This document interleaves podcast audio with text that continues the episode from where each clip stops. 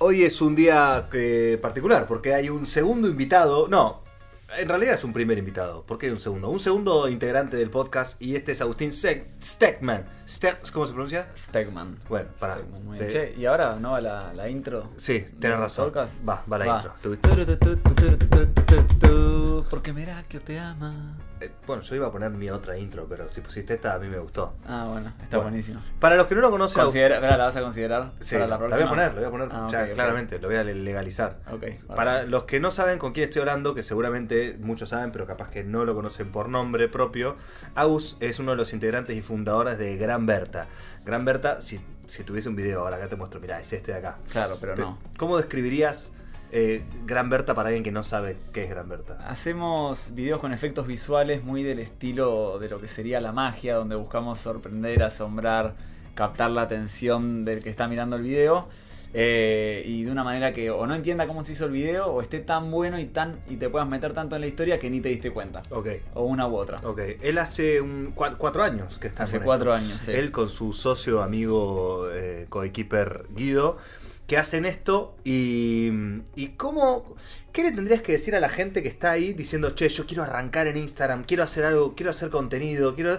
Y no, no, bueno, pero sí, pero Gran Berta ya es Gran Berta, ¿no? Meraki es Meraki. De algún lugar se empieza. Claro, ¿De dónde, ¿De dónde empezaste vos?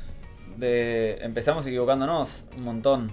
Muchos, muchos errores, muchos errores, pero sacando completamente el ego. ¿Cómo, que- ¿Cómo es eso? Es que te, te permitís eh, ver la, la crítica y hasta la crítica más fea como una crítica constructiva. Es algo que te está puteando a cuatro vientos, de que notás que te odia por alguna razón que tiene esa persona. Te, te sacás el ego y decís, che, este video es malísimo. Ah, un hater. No, un hater las bolas. Si uno te puso, por algo te lo puso. Ahora, tenés que identificar esos eh, patterns, esos, eh, ¿cómo se dice? Si ese suceso se repite y es la misma persona que te pone en 10 videos siempre, este video malísimo, este video mal, y tal vez que, bueno, esa persona no es justo en la que te tenés que fijar. Pero si tenés 5 comentarios que dicen este video es malísimo, pregúntate, mandales un mensaje. Che, ¿por qué te pareció malísimo? Sí. ¿Qué, te, qué, te, ¿Qué te criticaban al principio? Al principio, a nosotros. Nada, nunca tuvimos mucha crítica porque. O sea, sí, sí, pero no, no sé si la notamos en los comentarios. Pero nosotros hacíamos un filtro y antes, al principio, subíamos eh, a un grupo de WhatsApp que teníamos donde. ¿Hacia Focus Group con, el focus- contenido? sí, ¡Wow! Focus Group, que armamos un grupo de 20 personas, llegó a ser de 40 personas el grupo y era, che, critíquennos positivo o negativamente, pero más tipo, hablen abiertamente de lo que cada uno de ustedes ve en el video, sin buscar nuestra aprobación o, o tocarnos el, Sí, el no, hombro. yo no diciendo- podría estar en el focus group. Yo te- a mí me daría. No, Agus, está re lindo. No, bueno, era. Es que aclarábamos a cada persona que le decíamos de entrar: es, che, esto no es para que nos digas, che, qué bueno que está lo que hacen. Sí. Al contrario, decime todas las cosas malas que, que tenemos. Bueno, una cosa que yo noto ya de, de conocerte después de vernos más de 10 veces seguramente, es que vos ya estás pensando empresarialmente desde el principio. Eh, esto de- del focus group, de, de che, que vos ya lo veías como una empresa desde el principio, más allá de que seguro lo hacían para divertirse, vos saliste diciendo, bueno, quiero, quiero apostar a este producto desde el principio. Sí, ni hablar. Y aparte que también yo tuve la facilidad de que, de que con Gran Berta encontramos un balance muy grande entre Guido y yo. Que a mí me gustaba mucho el marketing, me gusta mucho el marketing y a y a Guido le, le gusta mucho la parte técnica. Mira. Eh, entonces Guido desarrolla todas sus habilidades dentro de lo que es eh, agarrar la cámara, filmar que queden bien los planos, eh, después agarrar toda la parte de bajar el contenido, de editarlo. eh, y yo toda la parte más empresarial y corporativa, de decir, bueno, ¿cómo hacemos de esto un negocio? ¿Cómo tratamos eh, con las marcas? O si tratamos directamente con los, con los suscriptores en el caso de YouTube, que no nos salió esa movida porque hicimos las cosas mal. Pero sí, siempre viendo cómo hacer para que, si bien el auto esté buenísimo, que anden las ruedas o el motor, depende cómo quieras agarrar la metáfora. Puedes tener un auto bárbaro, pero si no le pones nafta al motor no te va a andar. Quiero después retomar el tema de YouTube. Es, Sí. es muy, muy poco común que las sociedades duren mucho. Eh, ya la de ustedes me parece que es, es muchísimo lo que duró hasta ahora, pero yo viéndolos está como muy balanceado todo. Hasta más el, el vínculo, cómo, cómo se tratan entre ustedes, como que hay buena onda, como que siento que, que los dos trabajan un montón, entonces como que no es que, uh, dale chabón, movete, tenés que pararte editar. Están... ¿Dónde se conocieron? En el colegio los últimos, o sea, nos conocemos de los 15 años, pero cursamos juntos los últimos dos años de colegio. ¿Qué colegio? El San Matius de Pilar. Watch out. Watch out, Mirá, baby. como chicos que uno diría de alta alcurnia, pero no, son trabajadores y, y- y se mueven. Hacen algo todos los días. Y no te digo que un poquito, hacen mucho todos los días. En este momento Guido está trabajando abajo. En este momento, Está- mientras, sí, sí, sí, mientras nosotros estamos haciendo este podcast de sumo valor. Me parece perfecto, gracias. Gracias por sumarle este valor. Vos decís, nos equivocamos con YouTube. Y vos hiciste algo muy difícil. Vos y Guido, y, y, bueno, no sé cuántos más estaban involucrados. Eh, vos hiciste videos diarios durante un año. O sea, el daily blog. Algo que yo quise hacer, pero me era, me era muy, muy difícil de sostener solo. Vos lograste hacer 365 videos, uno atrás del otro, eh, blogueando la vida de ustedes. Sí, yo creo que es más mérito del equipo que armamos. No, no me puedo como adjudicar yo solo que logramos eso. Éramos siete personas atrás de eso. eh, donde había cuatro editores. Guido y tres editores más. Y, y nada, era creo que era más algo rutinario que, un sacrificio. El sacrificio estaba hecho en la mentalidad de entrada, no tanto en el día a día. Fue, nos marcamos un objetivo y nosotros nos ponemos eso como después a intentar de ser lo más robot posible. Y el sacrificio es bueno. Voy a tener que hacer algo todos los días, voy a tener que dejar de jugar al fútbol los fines de semana, voy a tener que dejar de, de salir y descocarme por el día siguiente no puedo hacer nada. Y sí, bueno, Sí, listo, ya está, lo hacemos. Claro. Y Después armamos equipo para que funcione y se hizo. Y estuvo, yo creo que mucho más el sacrificio en la parte de edición eh, y sobre todo de Guido que editaba los fines de semana. ¿Qué, Eh, qué- qué aprendiste con, con esto?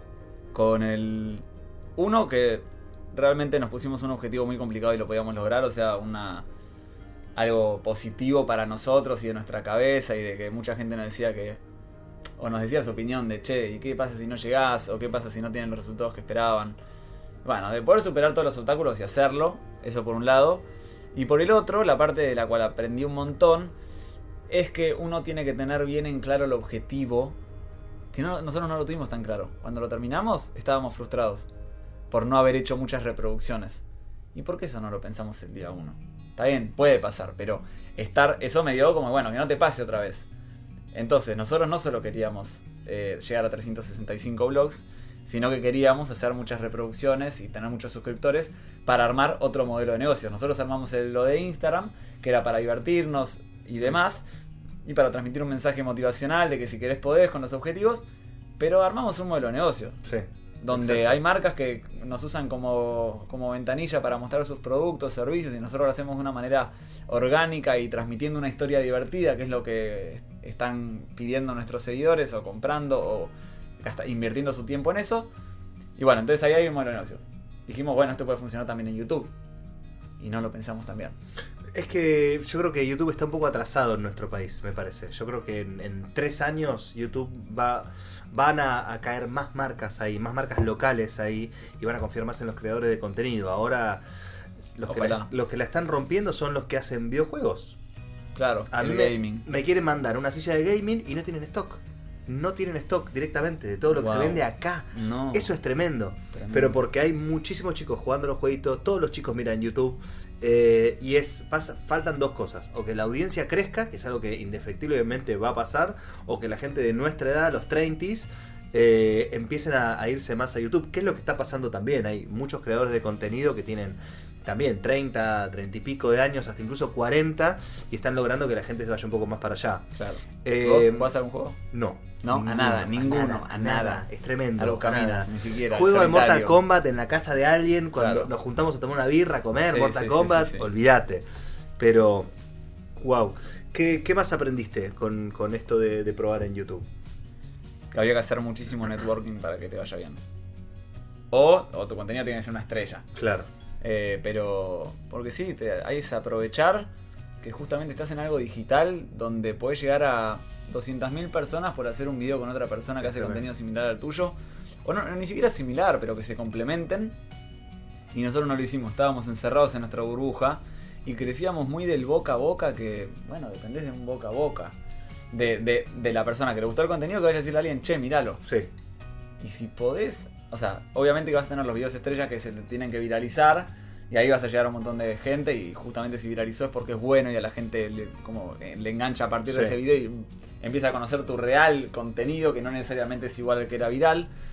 Pero networking te ayuda a hacer eso sin necesidad de tener videos virales. Exactamente. Llegar a mucha más gente. Nosotros compartimos afición por Gary Vee, que es un, un- un chabón, no sé. Gary Vaynerchuk es un empresario, tiene una agencia digital en Estados Unidos eh, y la rompe toda. La rompe. Y hace contenido para él, o sea, su propio nombre es una empresa porque hace contenido motivacional de emprendedurismo en, en todos los medios digitales. Están, está en todos lados. Es un crack el chabón. es un crack y, y escucharlo te da un montón de. El tipo habla con, con la transparencia. Él dice- no sé si habla con la verdad porque él no, no sabe, nadie sabe cuál es la verdad, pero habla con suma transparencia de todo lo que hace.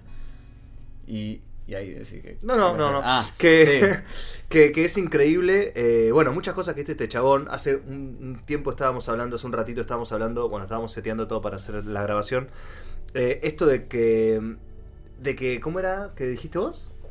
que, que la cantidad mata la calidad siempre y cuando uno sepa tener el, el parámetro de qué tipo de cantidad versus calidad estamos hablando. Pero como que hay en un punto en el cual hay que sacrificar un poco de calidad para tener más iteración, para tener más generación de contenido y tantear más, como subir en vez de 5 contenidos que estén hiper recontra buenísimos, subir 8 contenidos que estén un poquito peor, pero vos lográs tener, o sea, y tenés que tener un estudio de tu contenido también, no es solo que, ah, porque subí cantidad, justamente subís cantidad para ir midiendo cómo resultaron distintas técnicas que usaste, o Sí. distintos, bueno, eh, yendo a lo más básico, que tal vez es algo de, bueno, ¿en qué horarios subo? Sí. Si tenés más cantidad vas a poder medir más fácil eso. Exacto. Y no te va a importar tanto. Tengo 10 contenidos en vez de 5. Y bueno, pruebo los dos horarios. Exacto. El otro día vi- de la noche. El otro día vi un posteo de él que decía subí como subí contenido como si no existiese el algoritmo.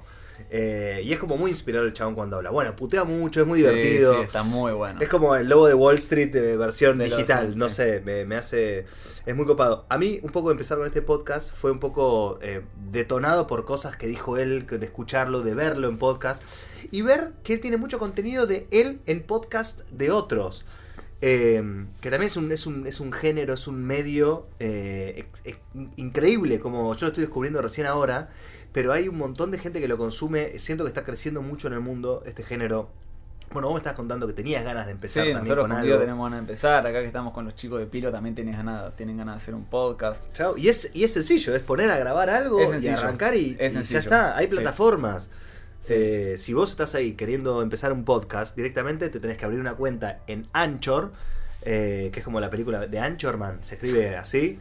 Anchor se dice. Y te abrís la cuenta, grabás el programa, lo, lo editas más o menos, o le das todo de una y lo subís a tu usuario y te dice, ¿querés ponerle carátula? Le pones una carátula. Mirá. ¿Es un episodio o es una temporada? No, es una temporada, bueno, temporada 1, carátula, episodio Muy 1. bueno. Chao. ¿Y sale plata?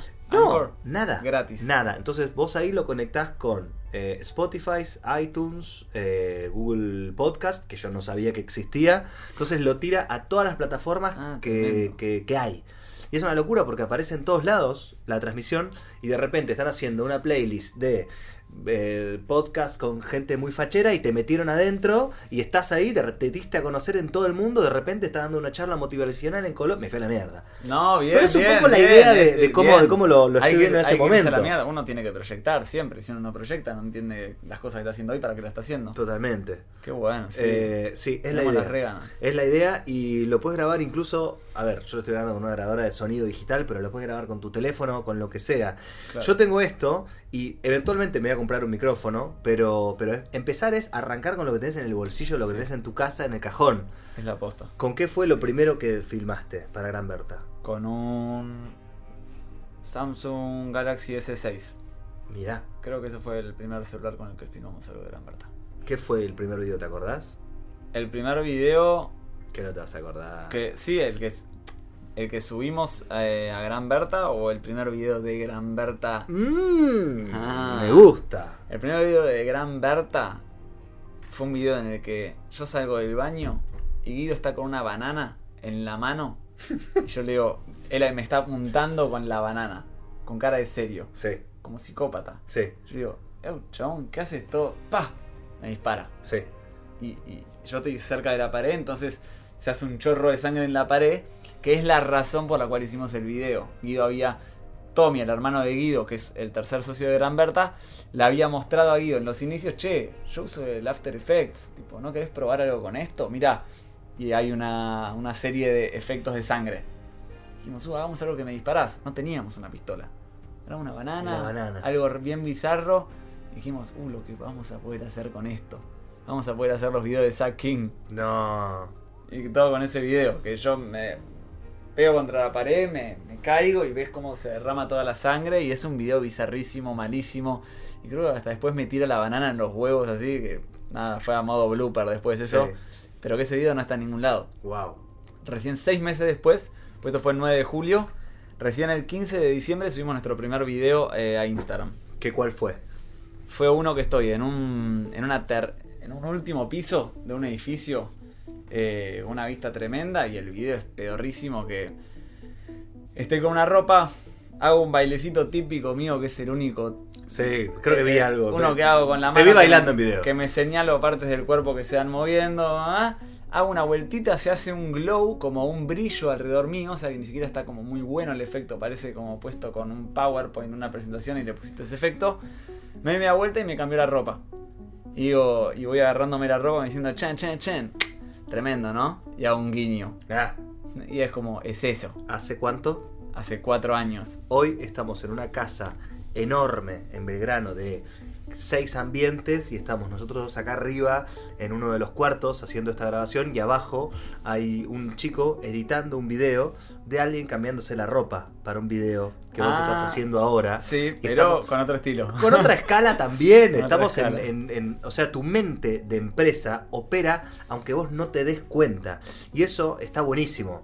Porque, bueno, hemos, hemos hablado de, de momentos de- del laburo y del negocio y de la creatividad que estás en alta y estás en baja. Sí.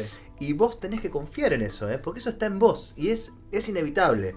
Es inevitable. Yo el otro día filmé un video con el chabón de que hace Krav Maga, un arte marcial israelí que te, te- te mata. Si quiere, te mata ahora, desde su casa. y como que empieza el video que yo como que le toco el hombro y él automáticamente pone la mano. No lo maneja. Claro. No lo puede manejar. Y vos no, no podés manejar, pensar como empresa, pensar creativamente. Confía en eso. Eso ya está operando. Hasta incluso cuando vos decís, ¿qué carajo voy a hacer? Sí, tal cual. Eh, con- confía en eso. Me quedé pensando de charlas que hemos tenido. sí. Y yo hoy creativamente también estoy en una búsqueda. Y. y- Yo y- creo que algo que rescato de, de vos mucho es que has logrado, o sea, mantenerte haciendo lo que te, lo que pensaste de, de entrada que querías hacer y fue eso lo que te llevó, digamos, a donde estás hoy y pensás cómo puedo aplicar el mismo concepto de probar, iterar, arrancar de cero con lo que tengo y arrancar y mandarme pa pa pa y el video va a estar malo, sí, pero el próximo no va a estar malo, y el próximo como que con lo que empezás no es la mentalidad que tenés. Hmm. Empezás con lo que tenés, tu mentalidad Sí. está como mucho más avanzada. Bueno, no, Como lo que no sé si eso fue bueno. No, sí. Sí, sí. ¿Cómo no? Como lo que me dijiste todo el podcast. Estás pensando en las posibilidades que te puede traer con las meras herramientas que tenés hoy. Hmm. ¿Entendés? Exacto, sí, totalmente. Como cómo hacer mucho con poco y aceptando las realidades. Bueno, em, hablando de nuestro amigo Gary Vee, de nuevo, ¿cómo se dice el apellido? Vaynerchuk. Vaynerchuk. Pero buscalo, buscalo en, en- en podcast como Gary B corta EE. Sí. El tipo te Gary dice- con Y. Eh, Gary con Y. El tipo te dice que estamos en la mejor época del mundo. O sea, haces música, puedes grabar con el teléfono y subirlo a SoundCloud. Sí, es una locura. Y volvete multiplataforma. No- se- ¿Qué pasa si se cae Instagram hoy? Sí, Te- no hay que- te quedas sin laburo. No hay ¿Qué, que pasa? depender de una plataforma nomás. Totalmente. Por eso hay que, hay que expandirse y ver qué es lo que pasa también. Wow. Y dice un concepto 80-20. Como que le pongas el 80%, pero el cual él dice que. No voy a mezclar, vamos a hacerla simple, después de última me explayo. 80% que le pongas a la plataforma que más te está dando, o a las que más te están rindiendo, pero que siempre tengas ese 20% del tiempo dedicado a otras plataformas. Ok. Entonces vos no estás en esas plataformas, pero sabés su funcionamiento. Sí. En caso de una caída de Instagram, vos ya sabés cómo funciona hasta Snapchat, te diría. Hay gente que en Snapchat, y sí, qué sé yo, creo que mis primitas la usan para... Es más como un WhatsApp Sí. hoy, de cómo se usa. Sí, sí, sí. Eh, pero yo ni lo uso. Es tremendo. pero bueno, hay que estar, y según Gary Vee hay que estar. Hay que estar. Hay que estar en TikTok y hay que estar en TikTok. Es, es tremendo. Bueno, eh, es, un, es un concepto, yo lo entiendo también, como hay que estar. Hay que estar en.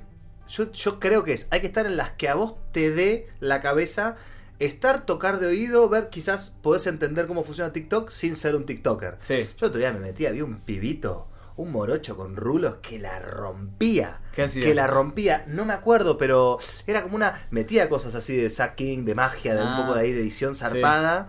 Y calidad. Claro. Muy buena calidad y abundancia de contenido. Pero una, una guarangada de contenido, tenía una barbaridad. Eh, yo no, no em- intenté como empezar a coquetear, a subir con algunas cosas, pero no. Pero sé, sé cómo funciona. ¿Qué pensás vos, cambiando un poco de tema y no tanto, de Instagram en el futuro? ¿Cuánto le queda a Instagram? No sé porque honestamente, o sea, yo creo que la información Instagram ya la conoce y ¿qué pasó con Facebook? Facebook, o sea, la, mataron, la mataron a publicidad, la gente dejó de gustarle estar en, estar en Facebook. Uno, porque se cansó de- del display, tus ojos ya quieren ver otra cosa, querés ver algo nuevo, no sé qué. Y otra, porque empezaron a meter muchísima, muchísima publicidad. Entonces Instagram, ¿qué va a hacer? Va a todavía aumentarle más la publicidad porque dice, che, yo ya sé que me quedan cuatro años de vida. Pues ellos ya lo saben, tienen una guita de la reconcha de la lora, perdón por la hora. No, pasa. Pueden como hacer un montón de investigaciones, pagarles a consultoras para que le hagan análisis de cuántos años de vida le podrían llegar a quedarse bla, bla, bla. Aunque no se sabe nada, se sabe un montón, ellos saben. Sí. Entonces, tal vez que dicen, nos quedan cuatro años de vida, vamos a matarla. Lucramos todo lo que podemos y nos compramos el próximo Instagram. Facebook se compró Instagram. Sí, exacto. Yo me acuerdo, me acuerdo cuando avisaron que se compró Instagram. Yo estaba limpiando un baño de, de mi casa. Yo vivía solo, la estaba conociendo acá en recién. Hace siete años, limpiando un baño y dice, no, confirma que Facebook ha comprado Instagram. Sí. Wow. Una locura. Eh, yo y, no. y verá, y entonces para redondear, ¿qué, ¿qué va a pasar con Instagram? Y o la reinventan apostando a muchos más años, o la matan y lucran como la Santísima Madre y se compran otra. Sí. Y ahí migraremos nosotros. Ahí migraremos nosotros y los generadores de contenido estarán donde esté la gente. Totalmente. Y con esta frase nos vamos a retirar. Eh, fuiste el primer invitado de este, de este show. Así que, qué bien. Muy bien. Qué bien, Muy qué bien. bien. Nos estamos dando la mano, estamos chocando el puño y yo te digo que nos vemos en el próximo podcast, que es una mera transmisión, porque Merakio te ama.